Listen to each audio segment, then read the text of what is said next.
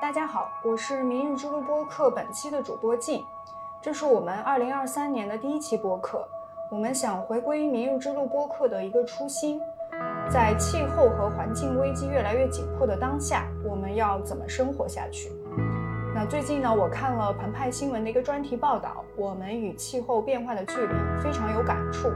因为之前看了很多气候变化相关的报道和纪录片，都是国外的，虽然很有共鸣，但是总有一些距离感。所以这个专题报道呢，让我感受到了身边的这种气候危机的紧迫感。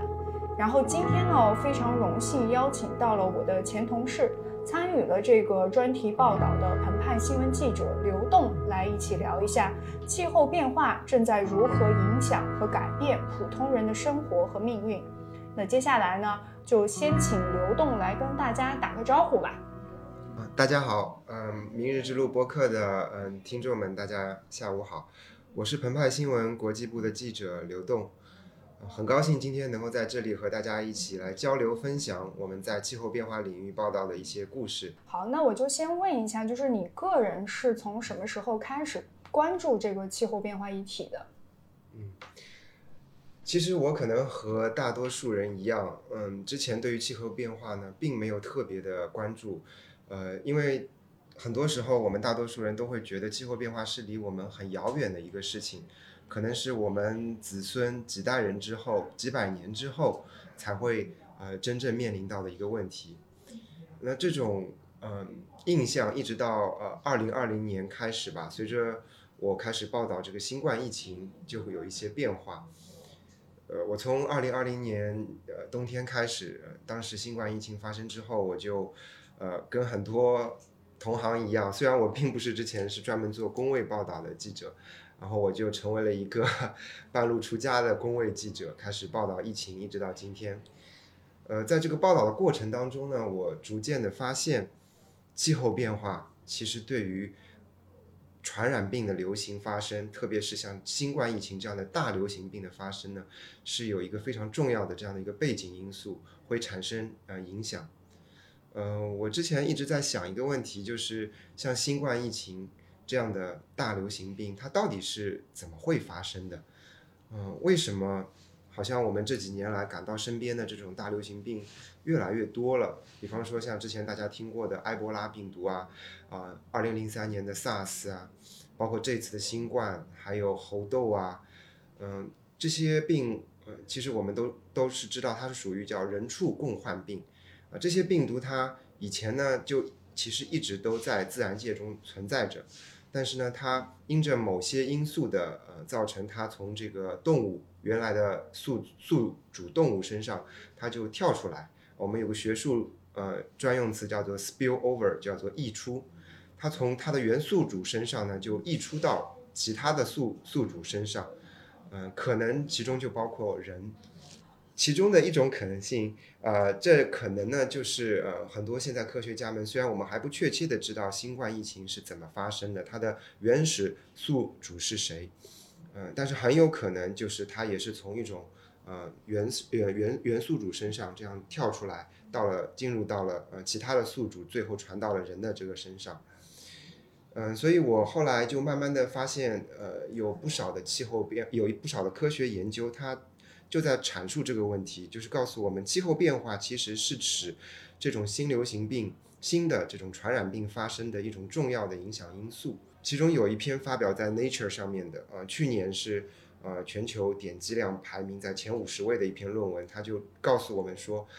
气候变化它怎样根本的改变了我们这个星球上面的这个。呃，动物的这个病毒的宿主的网络，其实是在重塑一个病毒网络，使得这些病毒，呃，有更有可能溢出来到新的这些呃宿主身上。那为什么会造成这个发原因发生呢？就是因为气候变化，包括很多人为的活动影响，使得呃这些动物改变了它们的习惯、它们的栖息的地、它们的生存方式。呃，前几年呃是有一部电影叫《大传染》，呃叫《传染病》吧，嗯，呃，如果看过那部电影的朋友，应该是一三年吧，我记得是。是是，其实蛮早的，十年前的一部电影。但是那部电影其实就是很很好的解释了，就是我们今天遇到的这些越来越多的新型的人畜共患病的这样的一个嗯背后的一个逻辑。呃，那回来说到这个气候变化的话呢，就是这是一个大的背景，然后还有一个很重要的转折点，对我个人来说就是。二零二一年七月二十日的这个河南郑州的极端降水事件和它造成的这个洪水，当时我跟很多同事一样，很多同行一起去报道了这个重大的事件。嗯，在这个采访过程当中啊，有一件事情让我印象特别深刻，也是影响我后来就开始转向气候变化报道的。这个事情就是我当时采访了呃一个从北京去到河南做志愿者的这样的一个。嗯，算是呃 NGO 工作者，他平常呢对气候变化也是有所了解的。他跟我分享说，他在河南的这个志愿工作当中，他接触到、见到的，嗯，所有的人，包括在河南本地的受灾的人，包括从全国各地去到那边帮助他们的人，没有一个人就是会问这样一个问题：这场灾难为什么会发生？嗯。就是大家好像潜意识里呢都觉得这是一个很自然，就是或者说这是一个天灾啊，这就是我们命不好，就是老天爷就让这样的一个事情发生了。嗯，没有一个人就会想到如此极端的。当时我记得有一些媒体还说这是千年一遇的这样的一个事件。嗯，为什么会突然发生在河南郑州这样一个地方？传统上在夏季是不太有这种。嗯，暴雨的、洪水的，所以就大家都会感到猝不及防。随着这件事情给我带来了这个思考之后，我就会发现，其实，在呃中国当下，至少在二零二一年的那个时间点上，大家对于气候变化的这个了解、思考和关注还是比较少的。在遇到这种极端天气事件的时候呢，不太会想到气候变化是背后的一个根本的原因。那这就给我带来了一个很重要的一个启示，呃。这样的一个事件，或者说背后的这个气候变化的这个影响，是值得我们媒体去关注的。嗯，当时我也发现，其实中国媒体很少有从气候变化这个角度专门来报道河南郑州事件的。嗯，所以从那里开始呢，我后来到十一月份，正好又发生了英国格拉斯哥的呃联合国气候大会 COP 二十六。呃，如果有有知道，或者我待会儿我们可以再讲，就是这是一场蛮重要的一场气候大会，可以说是在巴黎气候大会之后最重要的一场。那呃，再过到二零二二年的话呢，呃，就是去年刚刚过去的这一年，大家可能都已经嗯认识到了，也就是气候变化真的不是说再是离我们几代人远这样的事情，而是可能就在我们这一代人当下我们就已经遇到的问题。呃，去年夏天的这个极端高温，嗯，从这个极端高温天气到干旱，到这个山火，呃，到一些地方的咸潮，各种各样的极端天气，呃，让我们感觉到气候极端气候变化和我们的距离其实是已经用我的一个同事的话来说，就是已经没有距离了。所以我们意识到气候危机已至，就在我们这一代人当中，我们就会经历到气候变化带来的影响。并且未来，嗯，可能八到十年，在二零三零年之前，啊，我们会迎来一个非常决定性的这样的一个呃时间段，呃，影响到未来气候变化对我们这个星球之间的根本的关系和结结果，嗯，所以我想我们今天每一个人都应该。意识到气候变化和我们是密切相关的，所以我们呃这次也就和一些同事们在去年底的时候，一些志同道合的小伙伴们一起去做了这个气候变化和我们的距离这个专题报道。嗯嗯，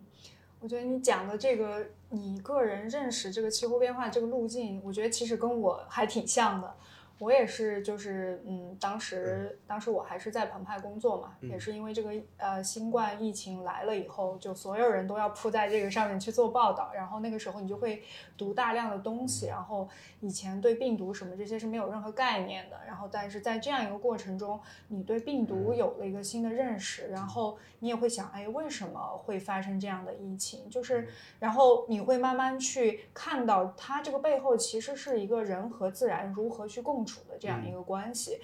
就是像你刚才提到的那个电影，我当时也是在啊、应该就是在二零二零年二月份的时候，我在家，我和我妈一起看了这个电影，就是那个时候的代入感实在太强了。是就是他就是在讲这样一个传染病是怎么啊、在这个全球开始蔓延，然后包括最后这个疫苗要怎么分配，嗯然后它最后的电影的那个结尾其实就是在讲它这个病毒是怎么来的嘛，它就是因为啊、人去破坏了一些自然的栖息地，然后这些动物它没有地方可以生存了，然后它不得不。进入了人类的生存环境，然后从而把这样一个病毒就，啊、当然是很偶然的各种各样的方式就带到了人类的社会。对，然后呃，当时也是看到很多这些啊、呃文献啊资料都在讲，就是如果呃人过度的去呃侵入自然，那这个是一个必然会带来的结果。然后还有一个包括像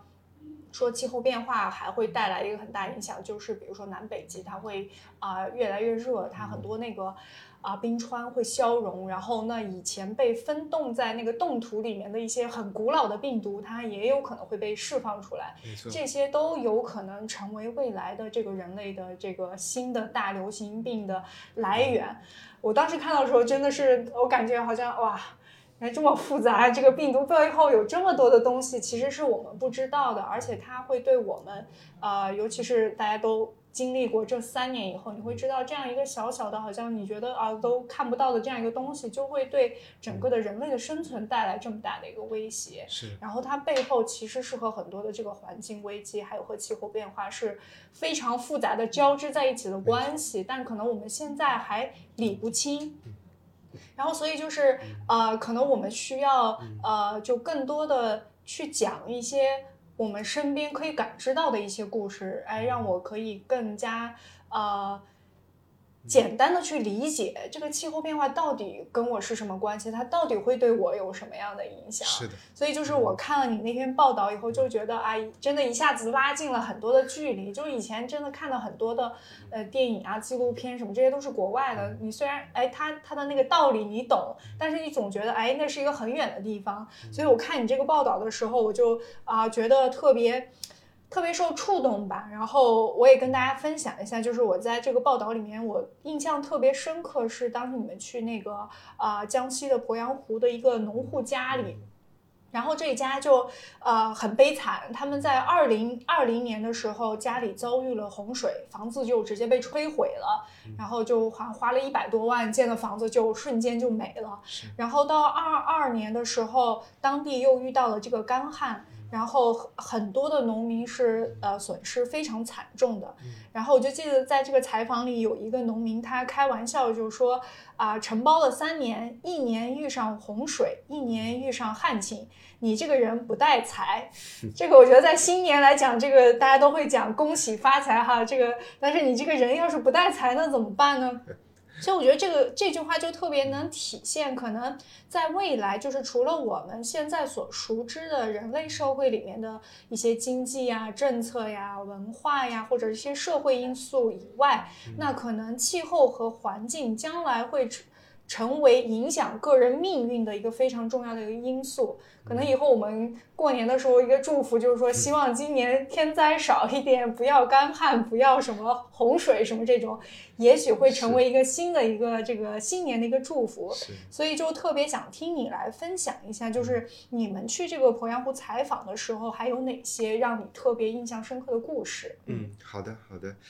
嗯、是，其实，嗯、你刚才说那个我们新年的祝福语啊，我觉得其实气候从人类历史上来说，它一直都是一个影响我们人类发展的一个比较重要的因素。呃我们古时大家都有说，知道最好一年要风调雨顺，对吧？我们要祈福。呃，我们都知道这个自然环境还有这个气候条件对于社会啊、经济啊，就是整个运行都是非常大的影响的。嗯，但是呢，今天可能，嗯，从来没有像今天这样过。嗯，等一下，可能我们会再展开更多的分享啊，为什么今天会不一样？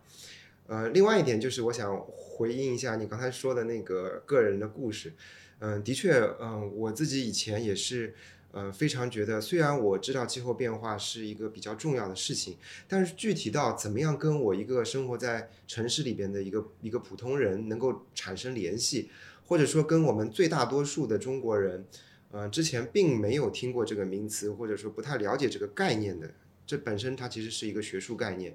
能够产生一种共情。其实这里边一个非常重要的连接点，就是你刚才说的一个个体故事。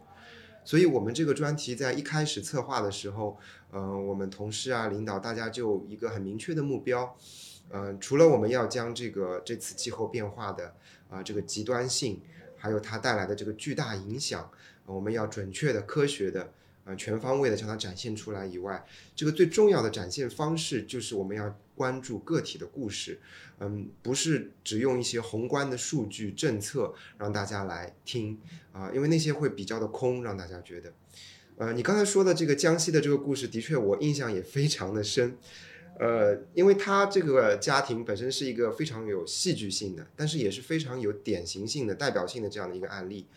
嗯。我们可能大家还有一点印象，就是在三年前，就二零二零年第一年疫情的时候，其实那年夏天，呃，在长江流域是发生了比较严重的这个洪涝灾害的，甚至当地的气象部门和呃老百姓都跟我讲说，他们印象当中是比九八年的那个长江洪灾还要严重的，还要大水。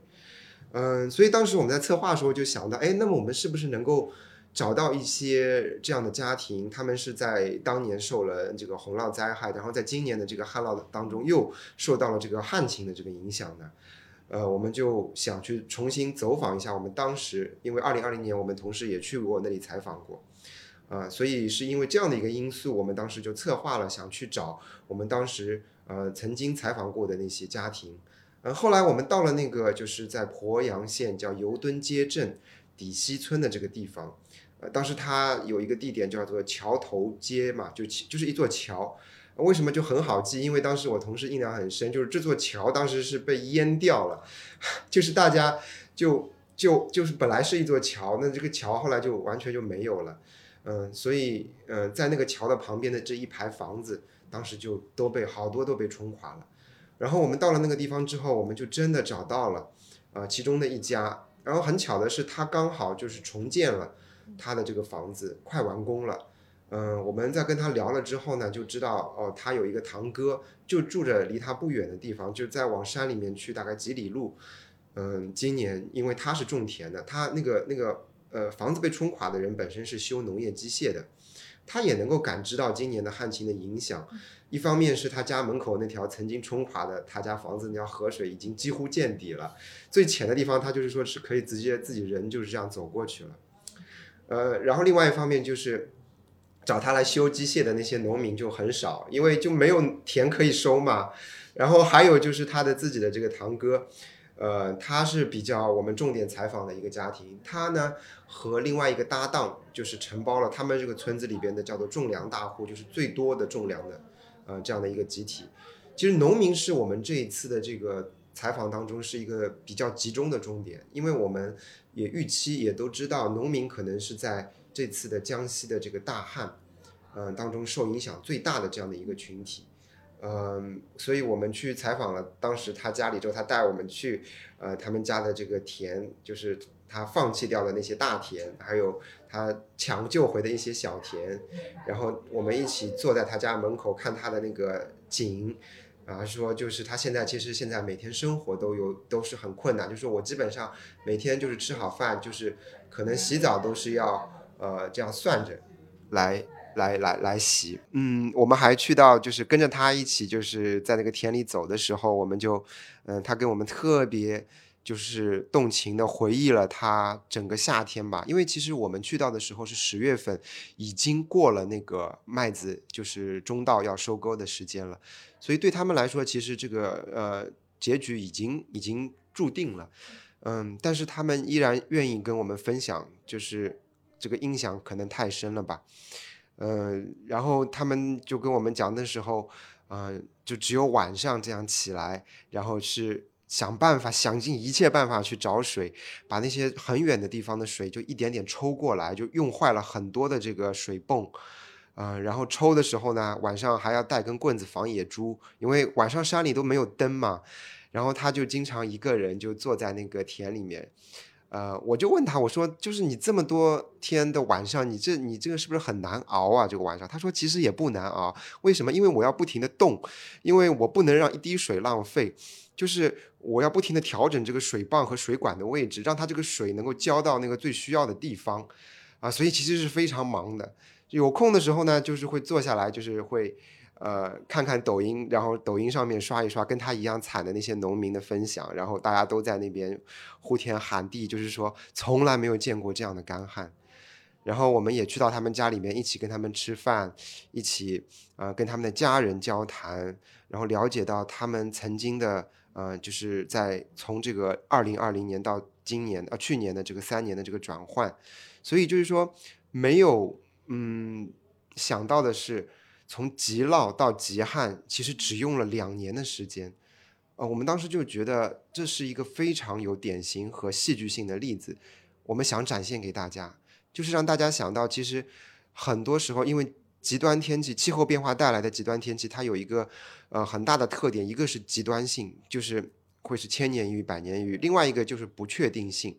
你就不会想到，嗯，发生什么极端天气的灾害，对，这是一个。例子还有一个例子，就是我们在那个去的第一天的第一站，就是在那个鄱阳湖，呃，最著名的那个新新子水文站，呃，它那里就有个叫洛星墩的这样的一个小岛，还说是当年李白在那里作过诗。然后呢，呃，每一次就是呃船来往于长江和鄱阳湖的这个船都会到这个岛上停一下。但是当我们去到那个岛上的时候啊，大家就可以看到，嗯，就是基本上，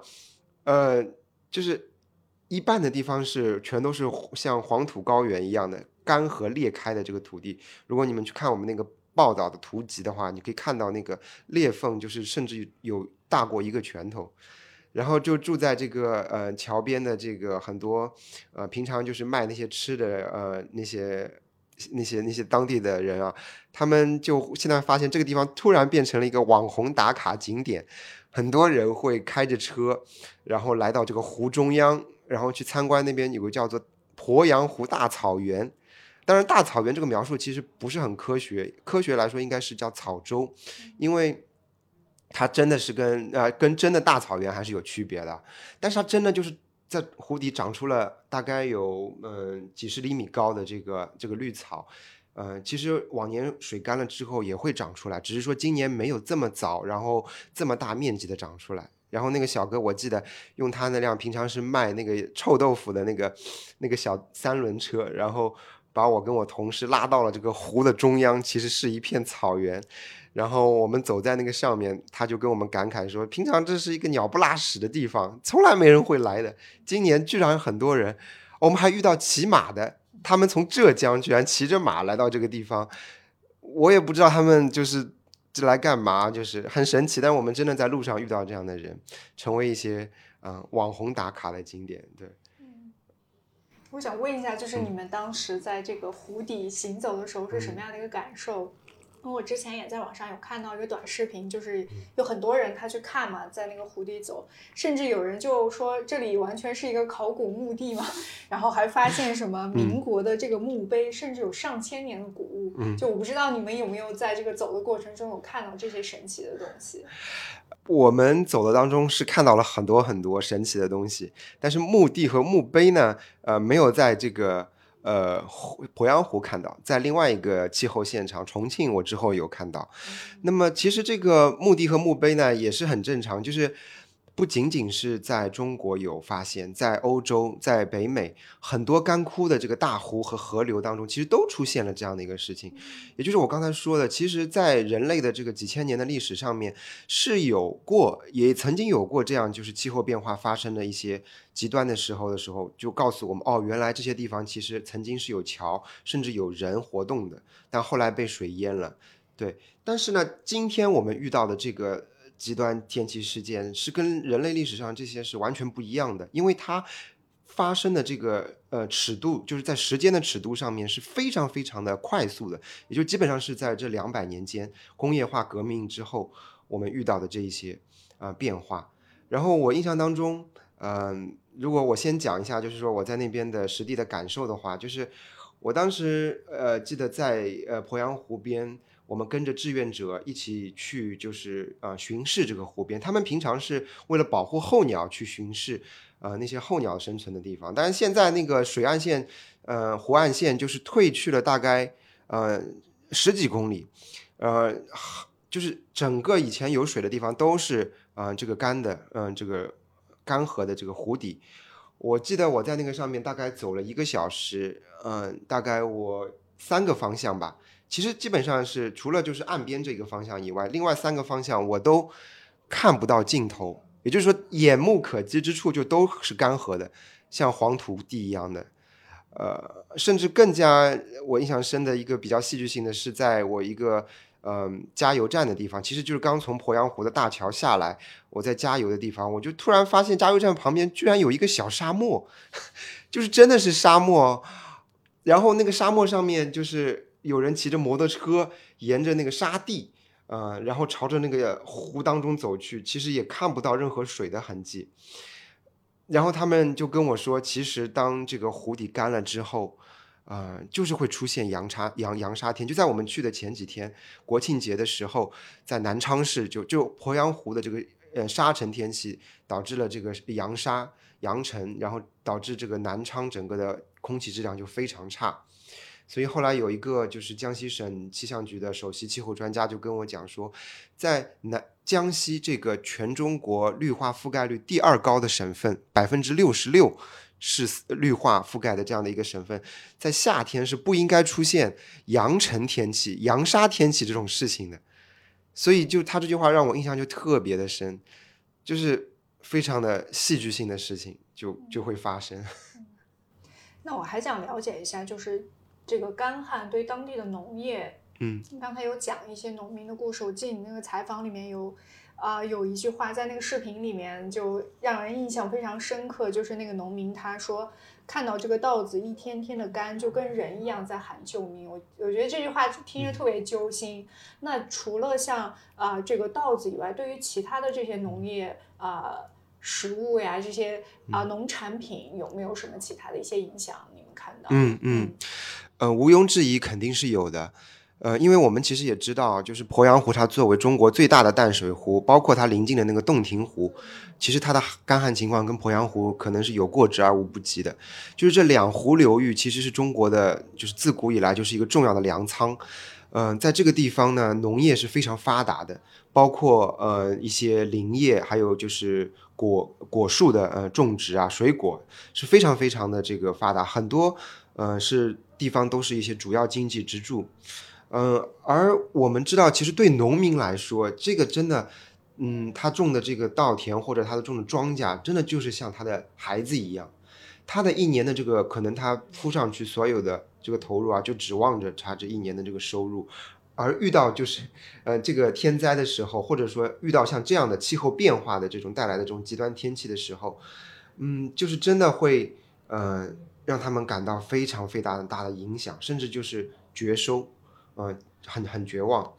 嗯，我们在那里问的时候，就是很多农民，他们是想尽一切办法，就是想要能够救一点就是一点，因为，嗯，其实当地也有水库啊，等于他们先是想办法用河水，然后水库，等全部这些水干了之后，呃，然后就想办法呢打深水井，啊，但是那个深水井其实是打起来呢，就是。呃，需要一定的成本，并不是一每个村庄都能够打的，所以说很多地方他们就没有这个水资源去，特别是在山里面，离这个河会比较远的地方，他们就影响就更加大。然后还有的就是呃，当地种那些橘子啊，或者说一些蔬呃那个呃蔬果类的，嗯，还有那个水产养殖业的，都会受到这些影响。嗯，我我同事们去走访了那些在呃赣南的一些种呃林业呃一些种植这个橘子的，其实那个呃赣南的这个橙子啊会非常好，嗯很好吃，他们那个非常有名。但是因为今年的这个水干旱，水分特别少，就导致很多的果实呢就比往年更小，嗯，可能会有一点甜，但是它更甜一点啊，但是它的这个水分量就会很少，而且很多的这个果实就成长的就不太好。甚至就裂开来，嗯，他们的这个总体的这个收获也是肯定跟比往年的话是要减少很多的，嗯，甚至哈还有就是包括呃，对那个我们还记得在鄱阳湖边的大闸蟹也是一样的。对，当时他们也跟我们说是减产非常多，主要是养殖成本高了很多很多。还有就是对候鸟的影响也是非常大的，因为我们知道那个鄱阳湖其实是嗯中国的一个非常重要的一个呃从西伯利亚来的，就全球角度来说都是一个很重要的候鸟过冬的基地。去年是有七，应该是前年了，有七十万羽候鸟在这个地方过冬。嗯，今年的话呢，我们采访的所有的人都认为，呃，肯定这个干旱会对候鸟的栖息带来影响，但是这个影响会有一些滞后的效应，因为鸟来之前他们不知道这里有干旱，来了之后可能才会知道，可能就会影响他们今年甚至明年他们，因为鸟可能觉得这个地方没有水之后，它明年就不来了。就会改变它们的迁徙的习性和路线，嗯，所以嗯，包括还有江豚啦，就是其实是整个的一个生物链生态系统都受到了很大的影响，甚至有些的东西是呃毁灭性的打击，就是因为今年的干旱实在干得太早了，从七八月份往年的这个涝干那个呃雨季的涝季的时候就开始干，所以说可以说是嗯谁都没有想到吧这个影响。嗯，那我们刚才聊了这个气候变化带来的这个极端气候里面的这个涝和这个旱，那接下来呢，想再听你讲讲，你之前也是去重庆有采访这个山火，这个也是在全球范围内，这个山火的这个频率也是越来越多。那呃，我看你报道里有提到，就是其实重庆的山火，呃，从历史上来讲是相对较少的。然后上一次严重的山火大概是在六十年前。为什么在去年这个重庆为什么就会发生这么大的这个山火呢？嗯，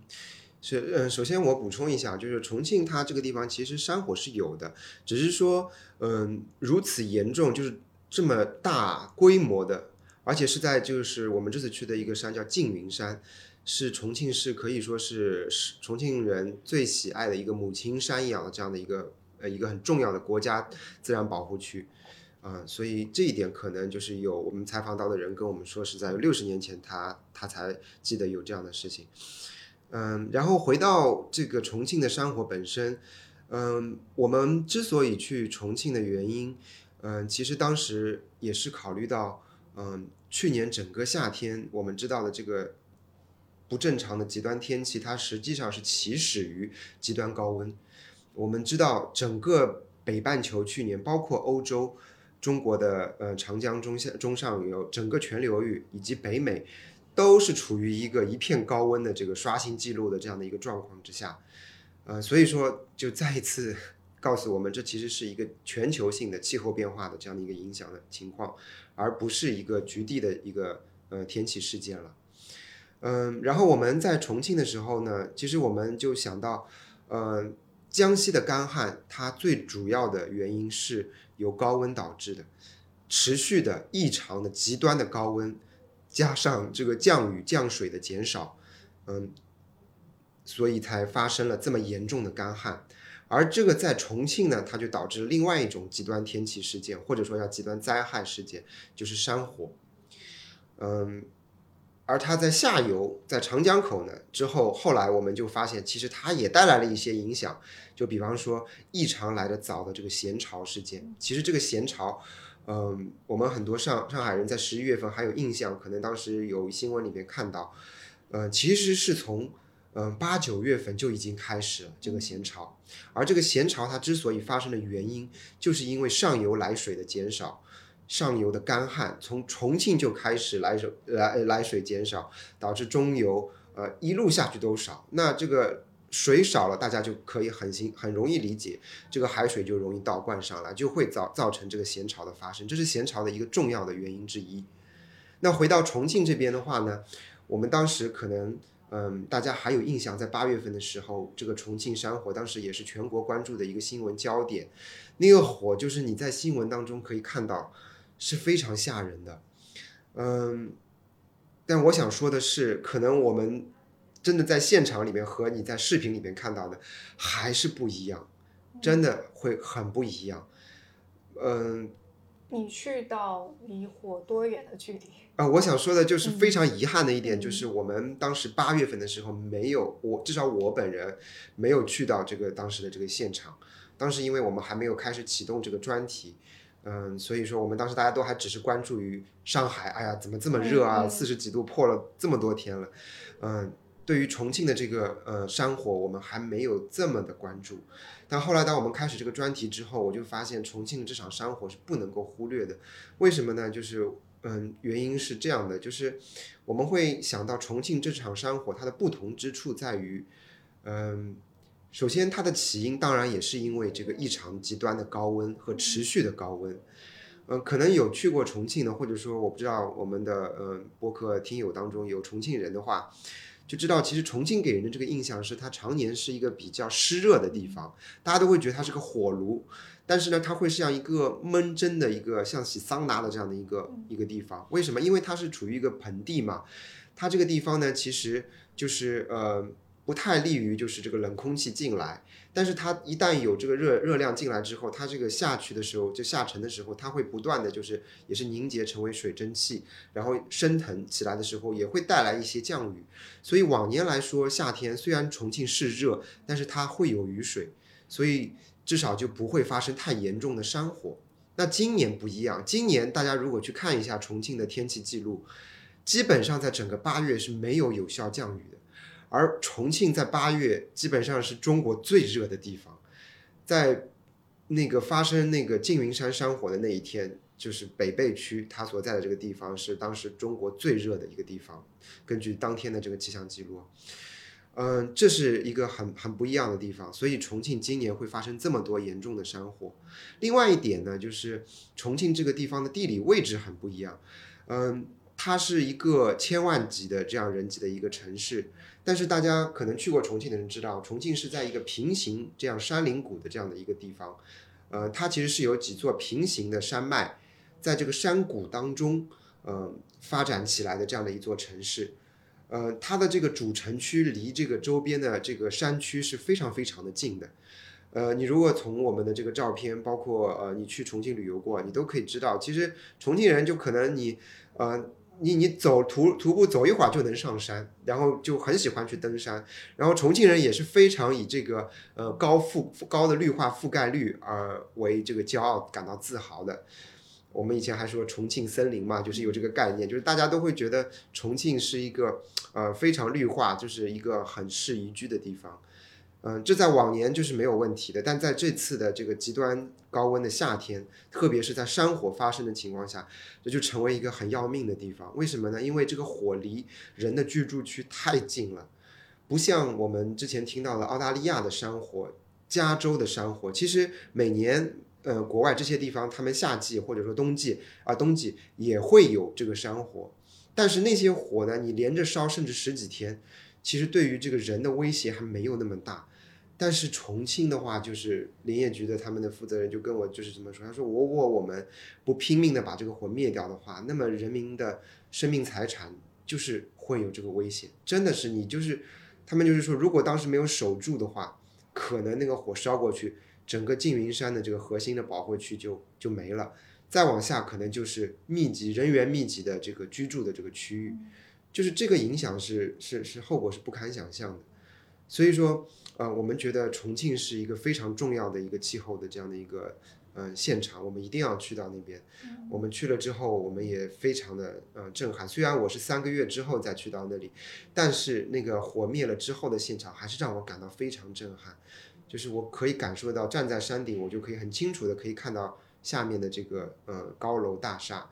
嗯，然后也能够嗯感觉到，就是重庆整座城市是跟这个山是如此紧密的交融在一起。可以说，重庆是全世界唯一的一座，就是有这样的一个特点的一个城市。嗯那它这个山火起火的原因有有没有一些分析呢？嗯，呃，原因的话，其实嗯、呃后来我们在采访，包括我们到嗯、呃完稿的时候，基本上都已经官方有一些披露出来了。其实这些原因呢，呃，有很多嗯、呃直接的原因，但是呢，根本的原因或者说是嗯、呃对根本的原因，其实主要是异常今年的呃去年的这个极端气候原因。因为整个大环境就是太热太干了，你任何一点点的火星都可以造成就是说一场大火。嗯，到后来其实因为重庆去年是发生了好像至少有七起吧，我记得这个火灾山火，每一起的原因都直接原因都不太一样，像有一些呢就是比如说是一些那个电线的。长期使用的这个一些电路的短线，呃，那个短路的这样的一些，呃，火星有一些是因为人为的不当的使用一些用火，呃，因为它的山区离人很近嘛，所以就是人有很多的活动在里面，呃，就很容易呃造成一些起火的隐患。然后还有一些原因，就是我刚才说到，就是它那山里面其实有一些的就是一些民间的墓地，然后你长期的就是高温干旱的时候呢，它墓里面就是会有一些磷。会泄露出来，它就会很容易造造嗯造成这个自燃，特别是它山区里边本身也有很多容易自燃的这个矿物和植物，就几乎就真的是，所以是很难预防的。嗯，对你可以说是很难预防，对，但是也也有一些其他的方面的，就是我们可以做的原因，对，但从根本上来说，就是嗯这个极端的气候条件是是让我们防不胜防的一个最主要的原因。嗯。包括我看你们报道里面好像也有提到说，因为，呃，也有一点点的原因哈，可能跟这个露营也越来越多、越来越火，可能也有关系。可能大家不小心把一些东西可能留在那里了，然后就，对，有可能会引发一些这种火灾。对，这个是我们采访当中，就是我原先也没有想到的，呃。就是让我也挺有反思的，因为我知道，我们都知道这两年就是在国内露营有一些在城市里边就是比较兴起的，在一些很多这个中中产阶级当中，嗯，特别是像重庆这种地方，它有这么好的山区的这种自然条件，很多人都会节节假日周末的时候去露营。但是你只要有人类活动的地方，就会有火灾的隐患，特别是很多时候我们遗留下来了很多东西。举一个例子啊，就是说。一些会反光的，比如说那种泡沫塑料啊，呃，甚至是一些易拉罐啊，这些东西会反光的这种东西，可能我们就没有带走，遗留在那边。当你长期暴露在这个太阳直射下面的时候，它就会有的时候就会自燃，就是反光就会导致导呃导致那些极端干枯的那些树叶就自燃了。然后你山里面就大量的这些人类的这种遗留物的话，就是很多很多的火灾的隐患。对，所以。其实这一个方面来说，我们每一个人都是可以，嗯，去做到一些呃预防措施的。对，嗯，对的，就因为这两年这个露营也是很火嘛，确实有很多人也在呼吁，就是你要去享受这个自然美好的同时，一定要。啊，对自己的行为负责任，你最起码要把你自己带去的所有的垃圾一定要带走，不要留在那个环境里面。呃，可能我我以前也没有想到，还有还有一个可能是会引发山火，那可能以后大家就要更更加去注意，一定要把自己这个啊产生的这些垃圾要带走，不要留在自然里面。是，嗯，是。OK，那接下来我们想继续聊一下，因为你刚才也提到了这个 COP 二十六。那个气候大会，然后今呃去年二零二二年年底的时候，我看你是去这个蒙特利尔参加了这个 COP 十五的生物性生物多样性大会，然后呃。我看你是做了很多的这个报道，接下来就想请你来分享一下，就是你在这个大会上的一些见闻吧。然后在你分享之前，我就特别想给大家念一段这个话哈，就是这个当时在这个大会的这个开幕致辞上，这个联合国的秘书长古特雷斯他的这个演讲稿里面有一些这个很有意思的话，就我觉得他经常会说一些啊让人很很警醒的一些话，而且非常呃。非常有幽默感，甚至就是会让你觉得啊，真是有点哭笑不得。我们人怎么就变成这样了？对，然后我就给大家念一下哈，就是由于我们对不受限制和不平等的经济增长有着无限的欲望，人类自身已经成为大规模灭绝的武器。各国政府必须要结束毁灭的狂欢。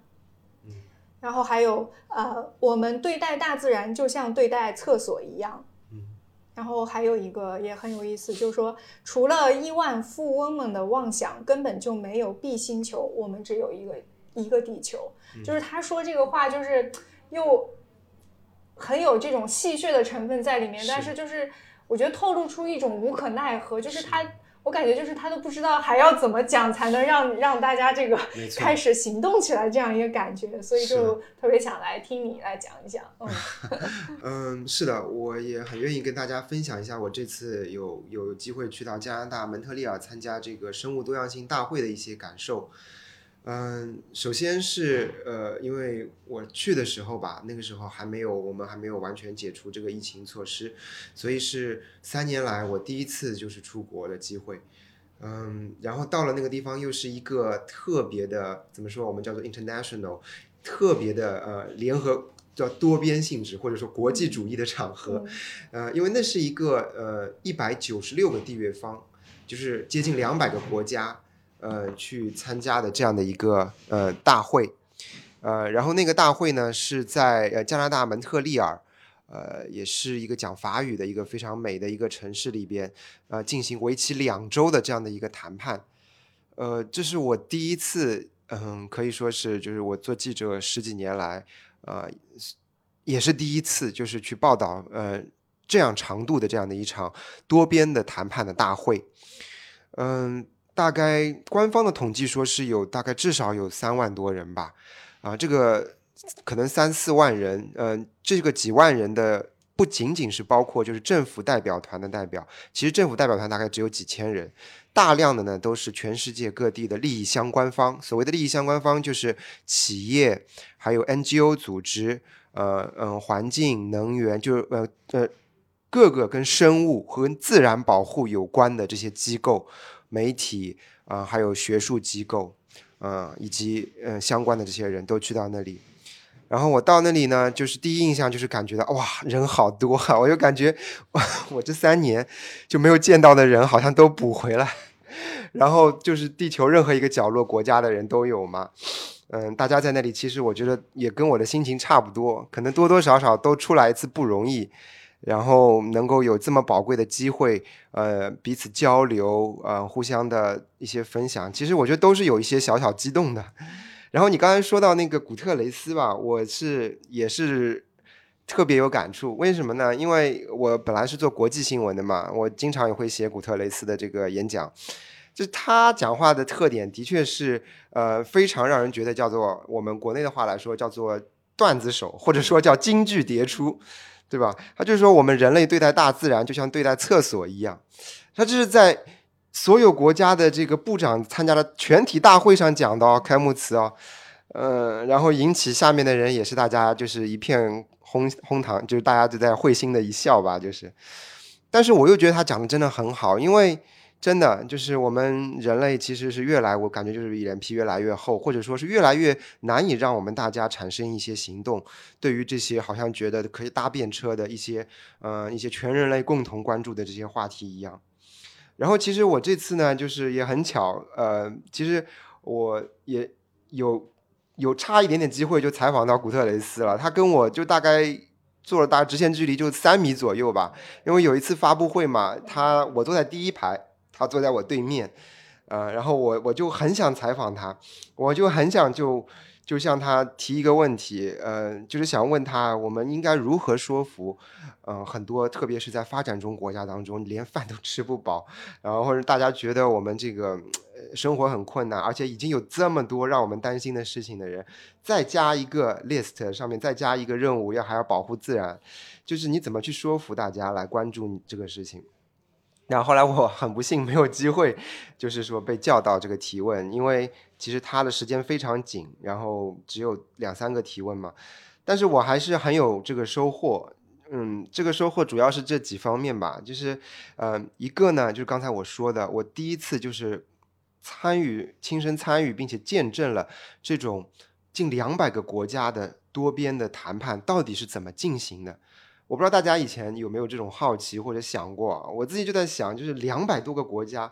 你让我一个报社开个例会，我都会觉得大家讨论起来叽叽喳喳。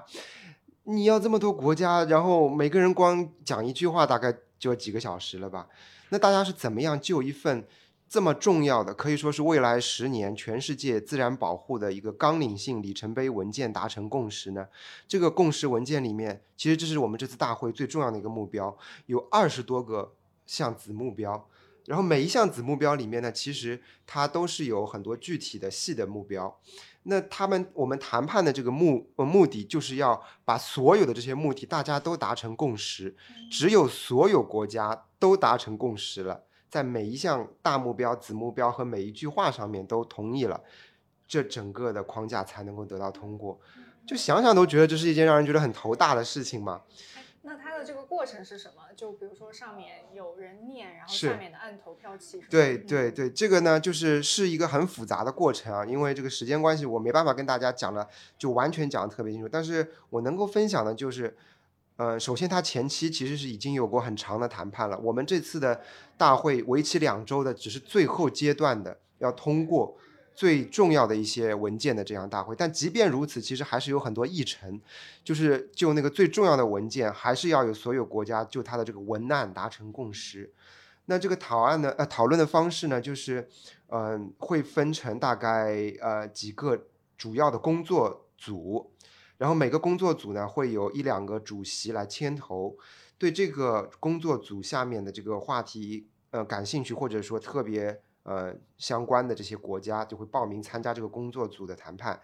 嗯、通常至少也有近百个或者几十个，会在一个很大的会议室当中可以容纳几百个人。然后其中每个国家代表就只能有一个人，然后围坐在当中，然后主席坐在前面，然后呢，大大家就会背后有一个呃大的屏幕，上面有一个 Word 文档，Word 文档上面就是这个文案，然后呢，主席旁边有个秘书，他的任务就是负责说，OK，大家看这段话有问题吗？大家有没有不同意的？如果没有，就好像拍卖一样的说两次、三次，OK，敲，然后就快速通过。如果有人不同意，就可以举手发言。他说：“我觉得这句话应该怎么写？我想加什么东西，但一般都不让加，只能减。然后，呃，你有什么另外的表述措措辞，然后你可以讲当众讲出来，然后马上就打上去，就所有人看，然后大家都没有意见，好，马上再通过。就这个过程当中，其实对主席的这个要求还是蛮高的，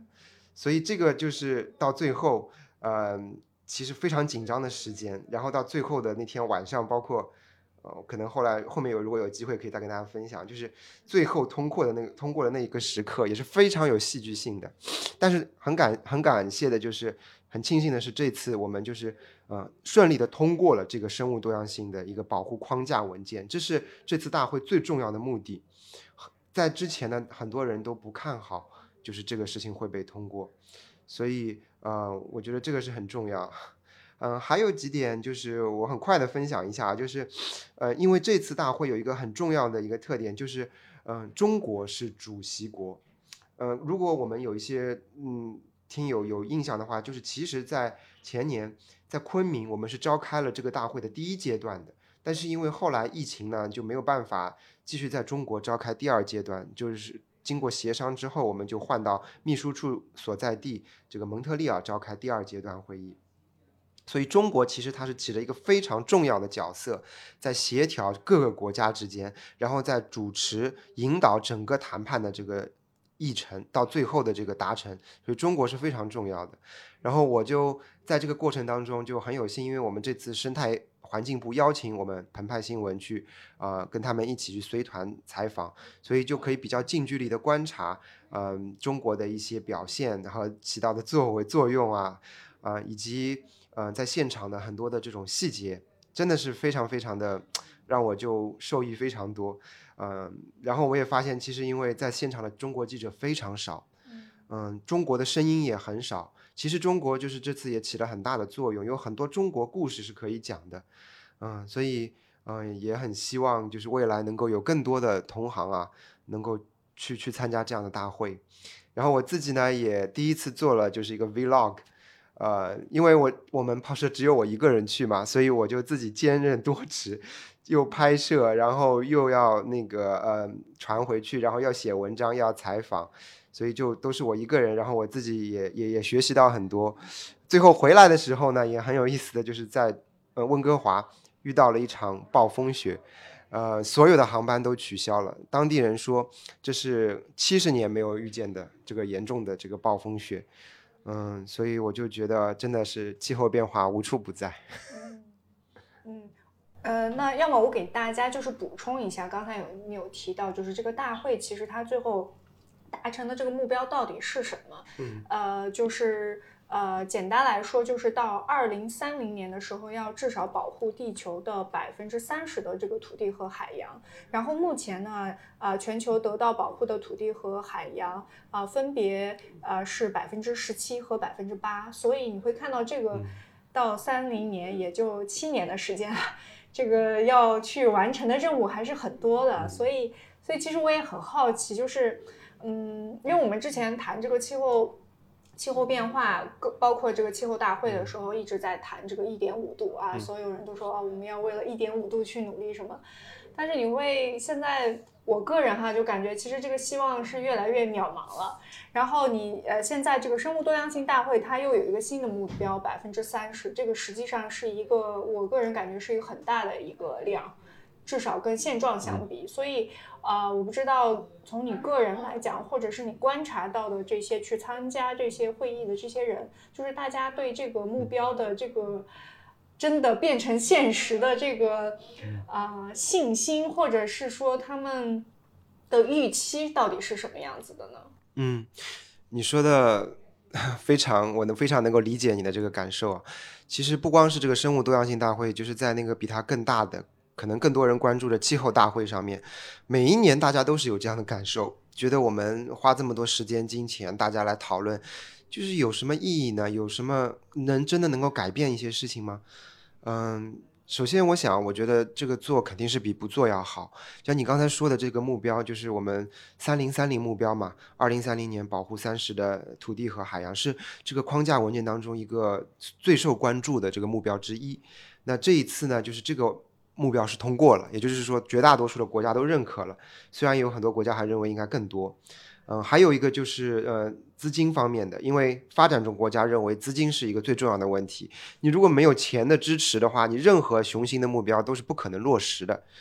呃，那在这方面的话，虽然没有到有些发展中国家提出来，他说要两千亿这样子的一个一个高度啊，我们只是说逐渐的增长到一百亿到三百亿，但未来会更更多的增长。呃，但是也是在这方面，就是说迈出了这个一步了。嗯，所以说我觉得要如果让我个人，其实我这个也是第一次参加这样大会的这样的一个新手来观察的看，我会觉得首先至少，嗯、这证明了多边主义，嗯、这种谈判的合作机制在今天还是有可能成功的。至少这一次大会的最后的达成这个共识，就是一个说明。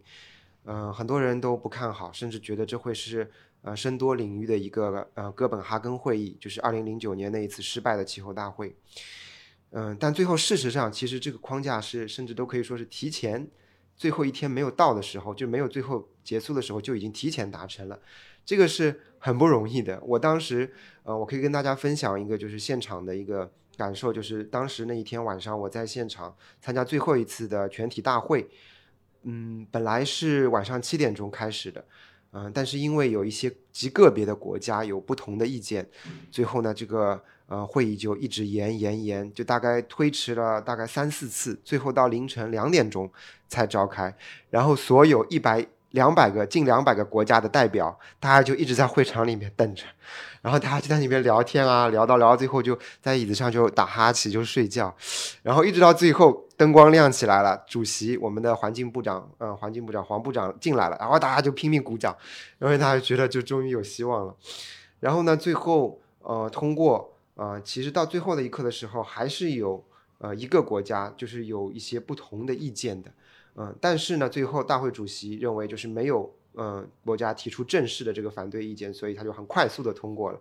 呃，然后当场就马上雷鸣般的掌声，大家都站起来，然后大家就真的是我觉得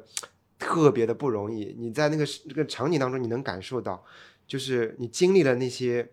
两周的谈判，你看着那些国家就是怎么样一个字一个字的就在那边，像我们学语法课一样的，就一句话一句话争争论。就你会觉得这个表述跟那个表述不一样吗？那他会觉得是不一样，那就是在那里最后终于达成了一个妥协。我觉得可能很多真正，呃，人类共同的呃巨大的过重大的这些命题啊，最后都是需要这种妥协精神的，因为大家都知道没有一个完美的协议，嗯，只有通过妥协，大家都让一点，最后才有可能达成一个协议。嗯，然后我们也相信这是一个开始，啊，因为我发现就是在通过之后的二十四小时之后呢，全世界绝大部分的这个反应都是非常积极和正面的，大家都会觉得 OK，我们有一个很好的起点和一个机制，有一个保障，有一个目标。嗯，所以。我想就看你是怎么看这半杯水吧，呃，你如果相信我们人类能够在危机当中团结起来的话，那可能还是有希望的。对我，我个人觉得我们，嗯，还是值得努力的。嗯，听你这样讲，我觉得可能人类让人类团结起来还有那么一点点的希望吧，也不至于完全没有希望。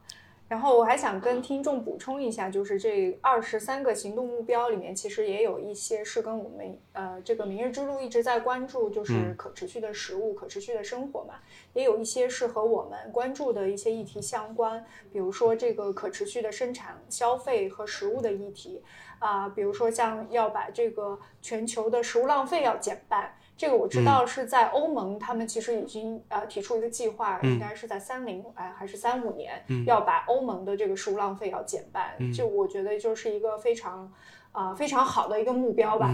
嗯，然后还有一个跟这个农业相关的，就是说会把这个过量使用的化肥、农药以及一些剧毒的化学品的风险减少至少一半。就是不光是让我们人吃的食物更加安全，也是减少这个呃各种化学品对这个自然的这种呃伤害。呃，所以可能我们未来也是会啊继续去关注这个生物多样性大会后面这些行动目标，它到底要怎么一个一个落地？是的。然后看看真的能不能去啊让人团结起来做一些事情吧。嗯，对对，是的，落实是最重要的。对的对的，因为你看到那个目标，其实你想，你一个普通人你是根本没有概念，百分之三十的土地和 海洋到底是什么，你是没有这个概念的。那它必然要落在。啊，我们身边的很多很具体的地方，然后体现出来的。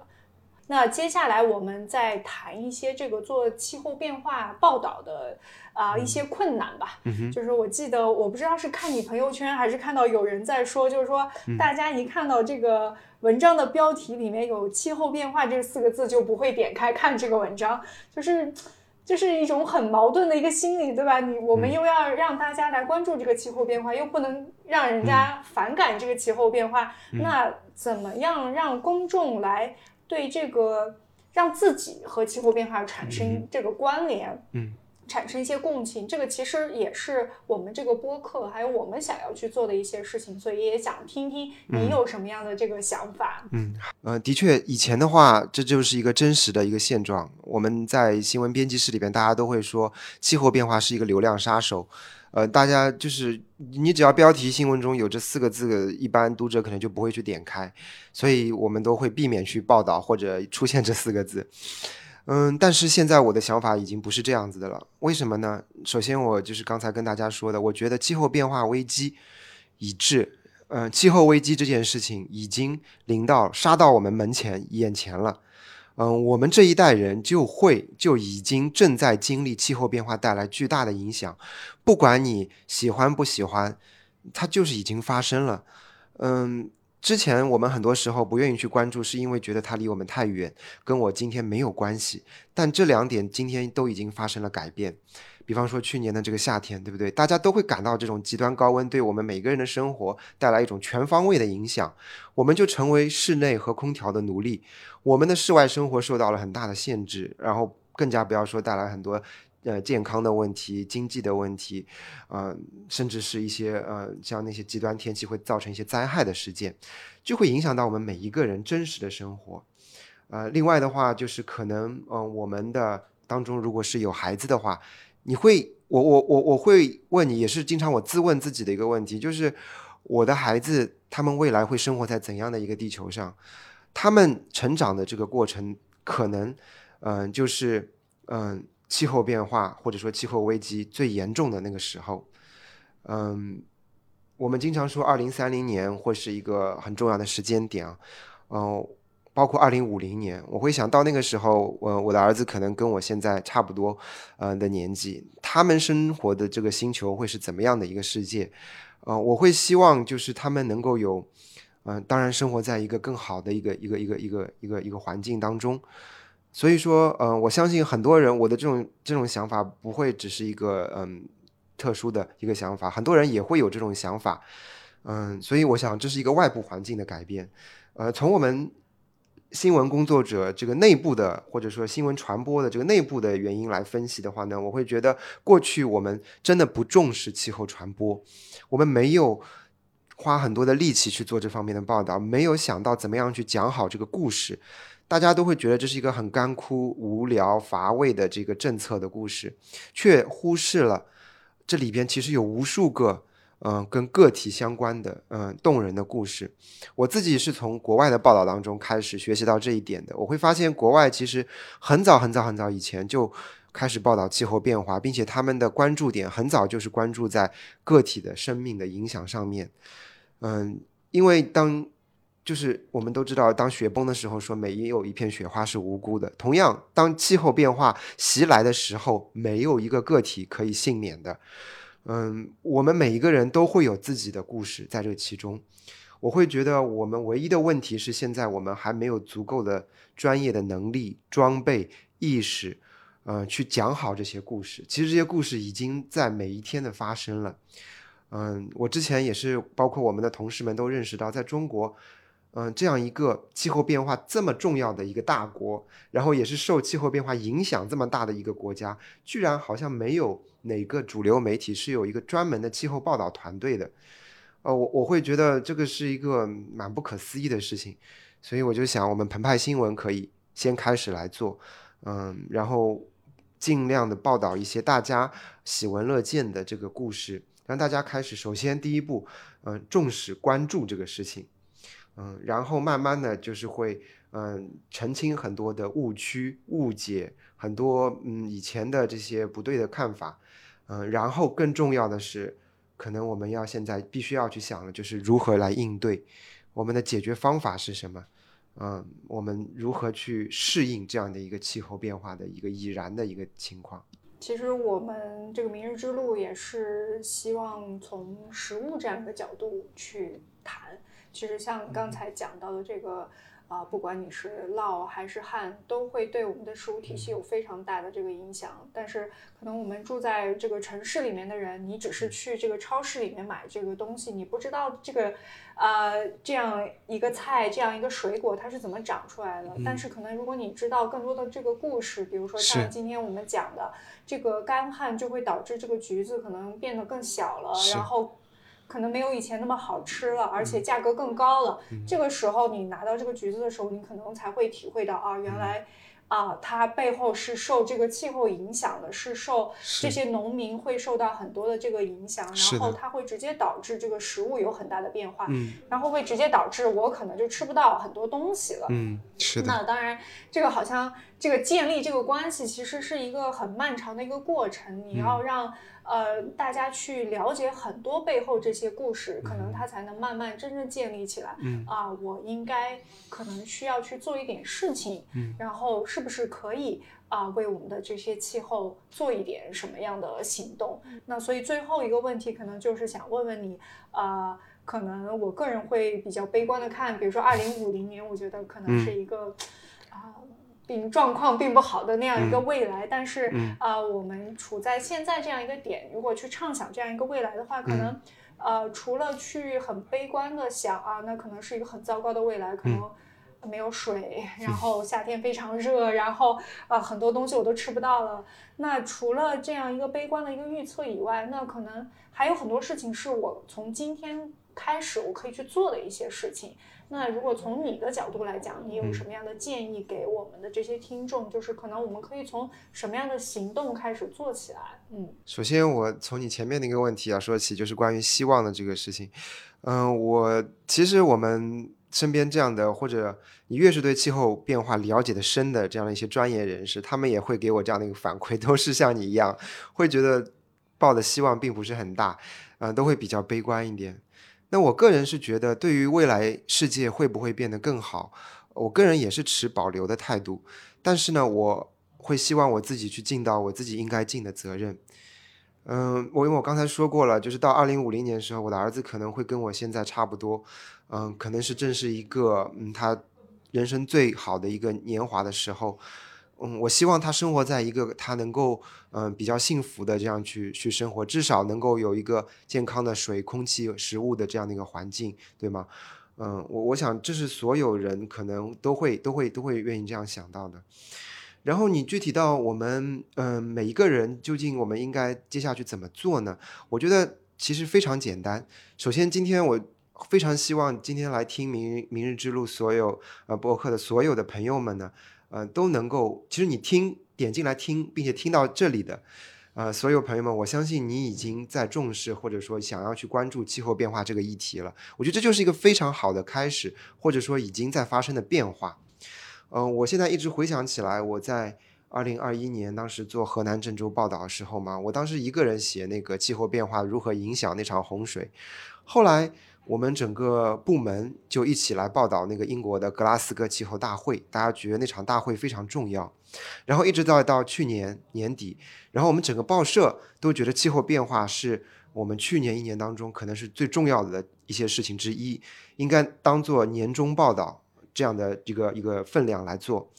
呃，然后我们就集合了整个报社很多部门几十位小伙伴的这个合力，最后做出了这样的一个大型的专题报道。呃，所以我已经看到，即便是在我们澎湃新闻内部，已经发生了这样的变化，而这种变化的最主最初的开始，可能就是一个人的对于气候变化的一个认识、关注开始的。所以我相信，今天如果你开始关注和开始对气候变化真的觉得它是是个严重的，呃呃，一个重要的话题，是一件严重的，可能会影响到未来你和你的家人的这样的一个事情的话，你会。花更多的注意力去在这个上面的话，我觉得这就是一个非常非常非常重要的一个转变开始了。然后从这里开始的话呢，嗯，我相信未来随着我们更多的人来关注，我们自然会有这种公共的讨论，有很多的机会，大家会来去认识这些更加具体的一些一些议题。嗯，我们怎么样来应对？怎么样更好的去生活，去节能减排？有更好的生活方式，啊，我们整个国家的层面上来说，怎么样做这个能源转型？这个是会涉及到我们真的是所有行业和领域所有人的，呃，再大到所有这个国际上国家之间的这个合作和谈判，我相信其实这个都是有可能会撬动这些改变的。嗯，最后我我想可能用我在重庆采访的时候，呃，有一个采访对象跟我讲的一个。我们的一个交谈吧当中的受到的这样的一个启发来，来来作为我今天分享的一个结尾啊，就是，嗯，当时那个志愿者他跟我说，呃，他带我带到这个嗯修复的山火的这个呃遗址上面，他说他想修一条路，这条路叫做蚂蚁步道，他说在重庆的方言当中啊，就是嗯有把。就是喜欢把自己叫做蚂蚁，叫做黄丝马麻，就是有一首重庆的童谣，就是说是蚂蚁的意思。他觉得每个人都是一个小蚂蚁，嗯，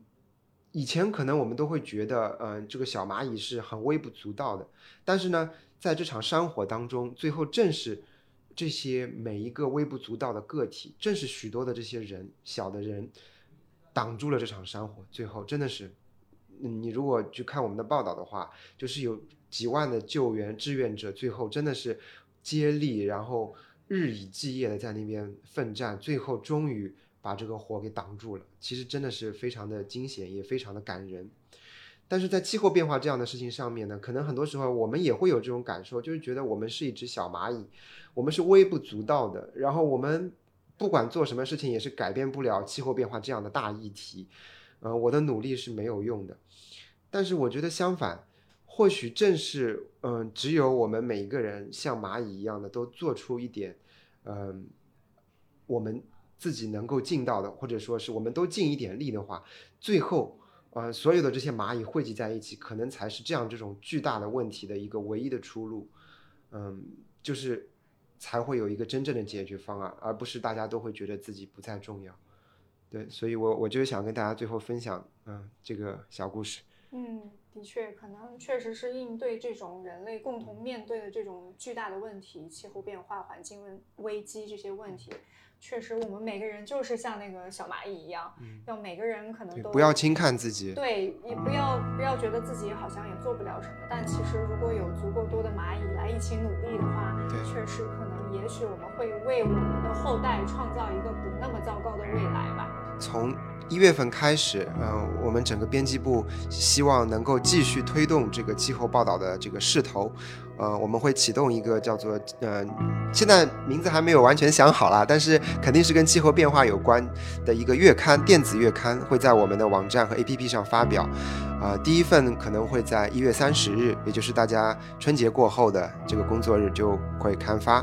呃，我非常欢迎今天听的播客，呃的朋友们能够把你这个播客转发到你的朋友圈中，呃，让别人也能够来关注这个话题，然后也来关注我们的这个气候月刊，嗯，未来我们的这个气候报道，真的，因为除非我们更多的人来关注，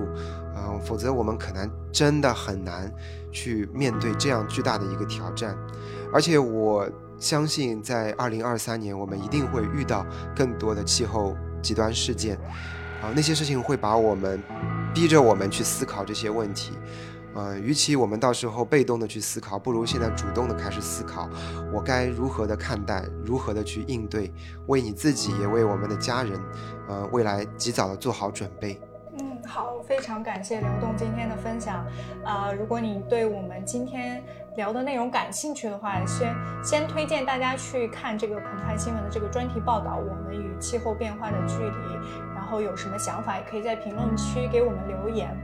那未来也是非常期待看到这个气候月刊，就是可以让我们每个月都看到更多的和这个气候变化相关的一些内容。那我们今天的播客呢就到这里啊！如果你喜欢我们今天的播客，欢迎分享给更多的朋友，也欢迎关注我们的微信公号“明日之路”“明日之时”，和我们一起来探索可持续的明日之路。